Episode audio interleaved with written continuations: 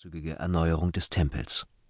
Es ist nicht verwunderlich, dass er wegen der durch die Bautätigkeit bedingten hohen Steuern beim Volk unbeliebt war.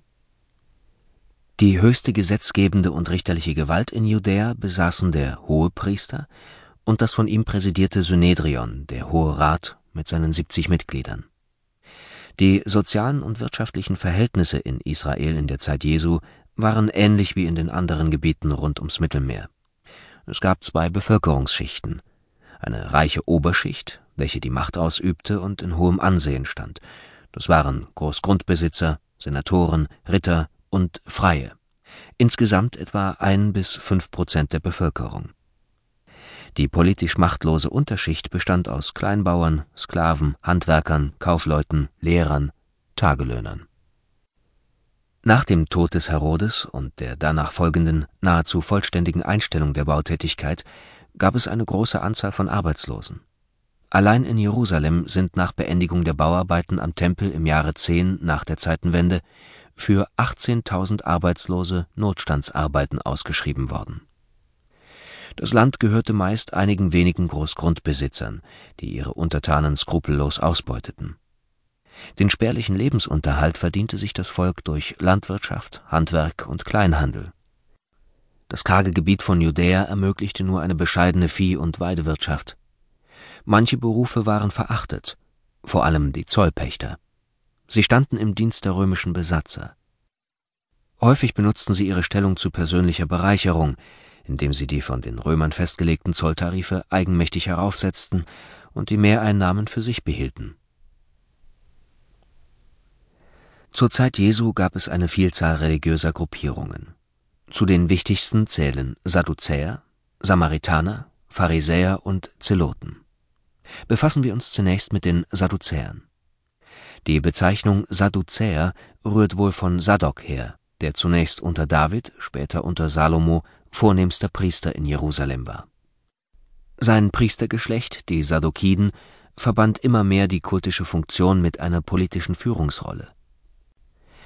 Unter Herodes hatten die Sadduzäer stark an Einfluss gewonnen.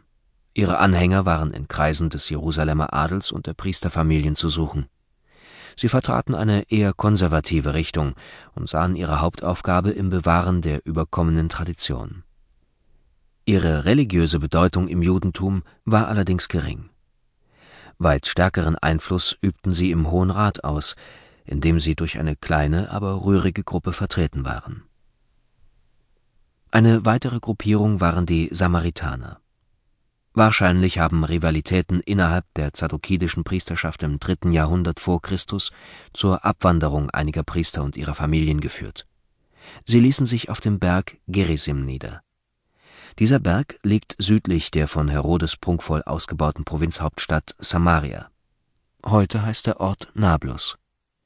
Dort erbauten die Samaritaner einen eigenen Tempel Separatistische Tendenzen führten zum Bruch mit Jerusalem.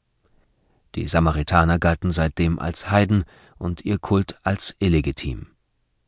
Die Bezeichnung Samaritaner wurde als Schimpfwort verwendet. Eine besondere Rolle spielt in den Evangelien die Auseinandersetzung Jesu mit den Schriftgelehrten und Pharisäern die Pharisäer waren eine in der Zeit Jesu etwa 6000 Mitglieder umfassende jüdische Volksbewegung, die am Ende des zweiten Jahrhunderts vor Christus entstanden ist. Sie verstanden sich als Oppositionsbewegung gegen den selbstherrlichen Führungsanspruch und gegen den ausufernden Klerikalismus der herrschenden Sadduzäerklasse und rekrutierten ihren Anhang in der breiten Masse des Volkes. Ihre Leistung bestand darin, die Ausrichtung des Judentums auf den Tempel durch strikte Einhaltung des mosaischen Gesetzes im Alltag zu überwinden. Die Loslösung von Tempeldienst und Priesterschaft bedeutete gleichzeitig eine Betonung des Einzelnen und seiner individuellen Frömmigkeitspraxis. Wir wissen heute aus zahlreichen zeitgenössischen jüdischen Quellen, dass Jesus diesem Bemühen weitgehend positiv gegenüberstand. So vertrat er mit der Forderung der Nächstenliebe und der Gewaltlosigkeit Positionen, die auch in der Schule des Pharisäers Rabbi Hillel gelehrt wurden. In der christlichen Schriftauslegung beginnt sich heute die Erkenntnis durchzusetzen, dass die in den Evangelien geschilderten Reden und Weherufe gegen die Pharisäer und Schriftgelehrten weniger eine Abrechnung